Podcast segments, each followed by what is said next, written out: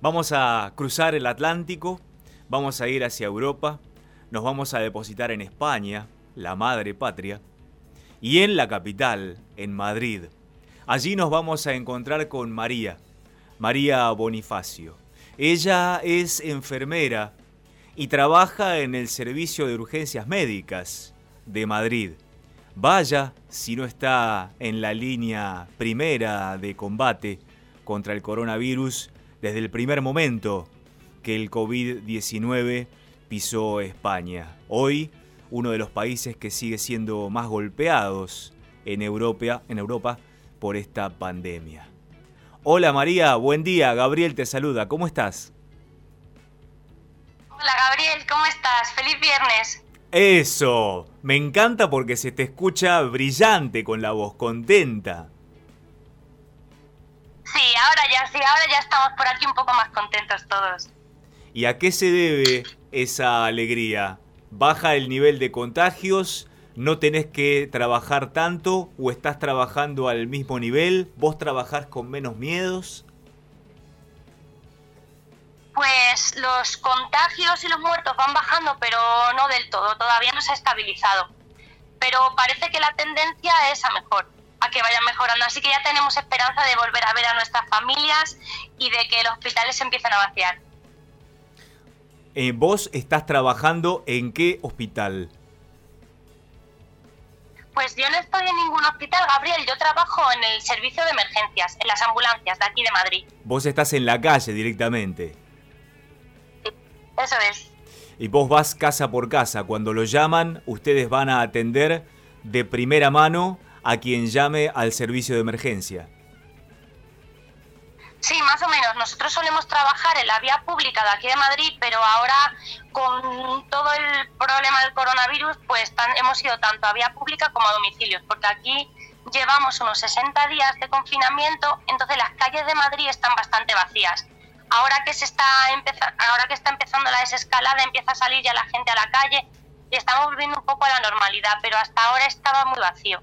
Entonces hemos estado yendo a las casas, sí.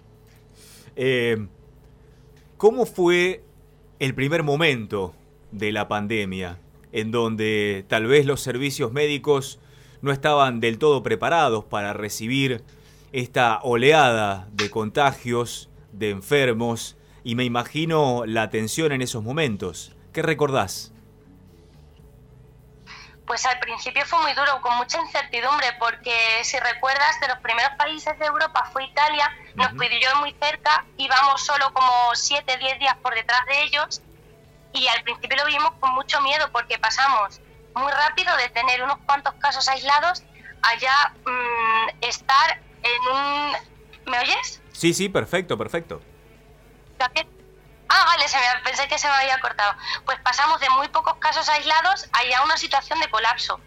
Entonces, esos primeros momentos fueron muy duros. Yo recuerdo los compañeros, sobre todo, mira, en el hospital lo han pasado bastante peor que nosotros en la calle, porque al final nosotros hemos estado relativamente tranquilos, porque se vaciaron un poco las calles, pero en el hospital ha sido devastador. De hecho, alumnos del último año de enfermería tuvieron que ponerse a currar hubo hoteles que se convirtieron en hoteles medicalizados, se tuvo que crear un, un, hospital de campaña en una feria de exposiciones y los hospitales pasaron de tener, por ejemplo, planta de traumatología o de urología o cirugía a todo ser COVID. Impresionante. Y respecto de tus compañeros, de tus colegas, ¿qué porcentaje o qué cantidad han padecido o padecen la enfermedad?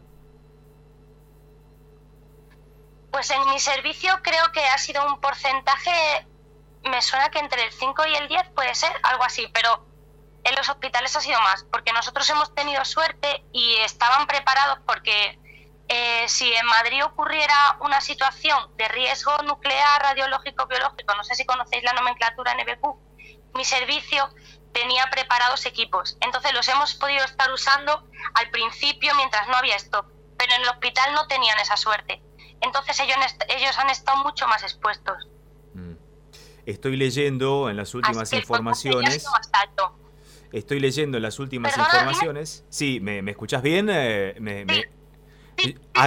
Acá nosotros, acá nosotros tenés que acostumbrarte a cómo hablamos, porque voceamos y no tratamos de tú. Nos cuesta mucho hablar de tú y tal vez a vos te cueste mucho entender nuestro voceo. Pero bueno, vamos a ir tratando de comunicarnos de todas maneras, María. Estamos hablando con María Bonifacio, ella es enfermera y trabaja en el Servicio de Urgencias Médicas de Madrid. Te decía que estaba leyendo los últimos casos que ha confirmado el Ministerio de Sanidad, que habla de 549. Esto es un aumento respecto de los últimos días. ¿Están temiendo allí nuevamente un ascenso de la curva de contagios? Sí, porque hace unos 15 días creo fue cuando empezaron la fase de desescalada y empezó a salir la gente a la calle. Y aunque mucha gente sí que te presta mucha atención, lleva cuidado, lleva mascarillas e intentan realizar la distancia social, pero al final llevábamos mucho tiempo en casa, entonces a la gente le está resultando difícil.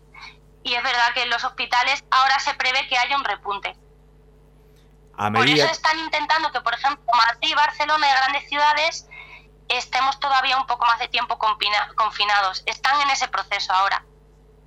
Estamos en espejo. Aquí en la Argentina está ocurriendo algo similar, no solamente por el estado de ánimo de todos los que estamos llevando adelante la cuarentena, sino también por la decisión de las autoridades de ir liberando a las ciudades y las regiones con menos, menos circulación viral y dejando a las ciudades más importantes, aquí Buenos Aires o La Plata, en donde estamos nosotros, para otra fase. Nosotros aquí estamos en lo que el presidente Alberto Fernández describió como la fase 3 en esta región, mientras que en el interior del país y el interior de la provincia de Buenos Aires estamos ya en una fase 4 con una mayor apertura de la cuarentena. ¿Tenés miedo de que te toque, María? Eh, ahora no. Antes sí lo tuve, pero ahora vamos muy bien protegidos. Al principio eh, había ya muchos casos y no, no todo el mundo estaba bien protegido. Entonces la gente era más descuidada, incluso nosotros, y lo subestimamos. Subestimamos el COVID. Pero ahora ya, ahora ya no tengo tanto miedo. ¿A qué llamas subestimar? Pues la verdad que pensábamos que iba a afectar solamente a, a, población mayor, que a población joven no le iba a afectar demasiado, que no iba a cambiar tanto la vida normal de la ciudad en sí, y ha sido todo lo contrario. Aquí ha sido un giro de 180 grados para todos. Entonces yo creo que por lo menos yo por mi parte pensé que iba a ser más leve todo esto y me equivoqué.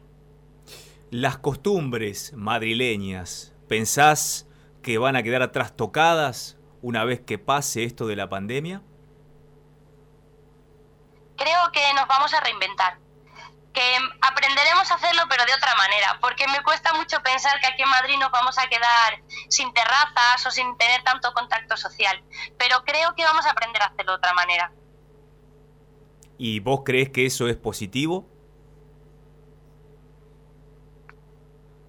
Bueno, en cierta manera sí porque aunque sea de manera diferente, al final seguirás haciendo lo que importa, que es estar con la familia que, o con los amigos, que es lo que el final del salir.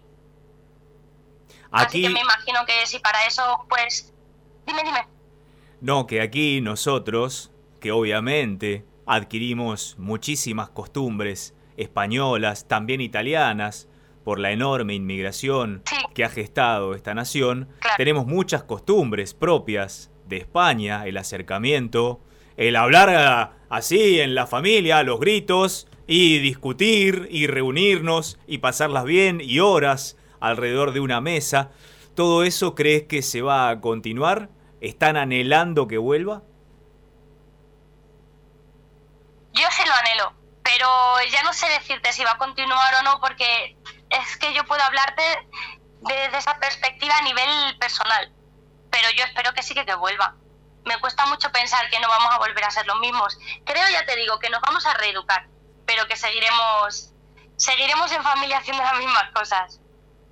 Hablando de familia, ¿cómo está compuesta la tuya? Pues mira, eh, yo no soy de Madrid, soy de Cáceres, que es otra ciudad un poco más alejada, que está como a dos horas de aquí, pero llevo ya muchos años aquí en Madrid. Y yo ahora mismo vivo con mi novio. Pero en Madrid están, eh, por una parte, mis hermanos y por otra parte, la familia de mi novio, mis suegros, mis cuñados. Y llevamos sin verlos, o sea, llevo solamente viendo a mi novio y a mis compañeros de trabajo tres meses. Así que ya los echamos de menos. ¿No alcanza la teleconferencia vía Zoom o la telellamada vía WhatsApp? Ya no, ya a estas alturas ya no. Estamos hablando con María Bonifacio, ella es enfermera, trabaja en el Servicio de Urgencias Médicas de Madrid, nos está atendiendo desde allí, lo agradecemos muchísimo y le preguntamos a María, María, ¿cómo es el contacto con aquellas personas que tienen o creen tener el COVID-19? ¿Qué viste en sus rostros? ¿Qué te han dicho? ¿Temores? ¿Certidumbres? ¿Cómo es el contacto con los pacientes? Pues al principio, tanto ellos como nosotros teníamos mucho miedo. Eh, pero ahora ya es bastante normal porque ya consideramos a todos los pacientes que atendemos sospechosos de COVID porque no nos podemos exponer a seguir teniendo más sanitarios contagiados y a nosotros mismos contagiarnos y contagiar a nuestras familias. Entonces ya como se, se está normalizando tanto eso, ya lo vemos con más, con más normalidad. ¿Y crees que esto se traslada a la sociedad, que de alguna manera están todos y todas aprendiendo a convivir con el virus? Pues supongo que habrá de todo, pero yo creo que de cara a un futuro sí que, tendremos que aprender a convivir con él en mayor o menor medida. Mm. ¿Tenés aquí contactos en la Argentina? Tenemos familia allí. Mi cuñado es argentino de Quilmes. Permíteme mandarle un saludo muy fuerte a la familia Arroyo. La familia Arroyo nos ha contactado con enormes, dulces, amorosas y por suerte para los periodistas, de alguna manera, muy comunicativas personas, tanto en Italia, hace un par de días con Mónica, como contigo, María. Así que también nosotros desde Próspera Mañana le agradecemos mucho a la familia Arroyo, a la que particularmente quiero mucho también de Quilmes. María, deciles o diles a ellos lo que quieras a través de estos micrófonos porque te están escuchando. Pues me gustaría deciros que la importancia y la clave de la recuperación de todo esto va a consistir en la conciencia y en la responsabilidad social, que entre todos podemos vencerlo y muchísima suerte. María Bonifacio, el placer de tenerte con nosotros en nuestra próspera mañana. Te envío un abrazo, un beso a la distancia transatlántico enorme, un abrazo muy grande a Mario, que ayer me atendió también como un compañero más de habernos conocido de casi toda la vida y nos mandamos un par de mensajes vía WhatsApp y me dijo, habla con María, que a ella le encanta y se ha notado, por cierto. Sí, muchísimas gracias, Gabriel. Déjame que le mando un beso muy fuerte a mi hermano Samuel. Encantada de hablar con vosotros. Nosotros también. Hasta la próxima. Lo que necesitéis, un beso muy fuerte.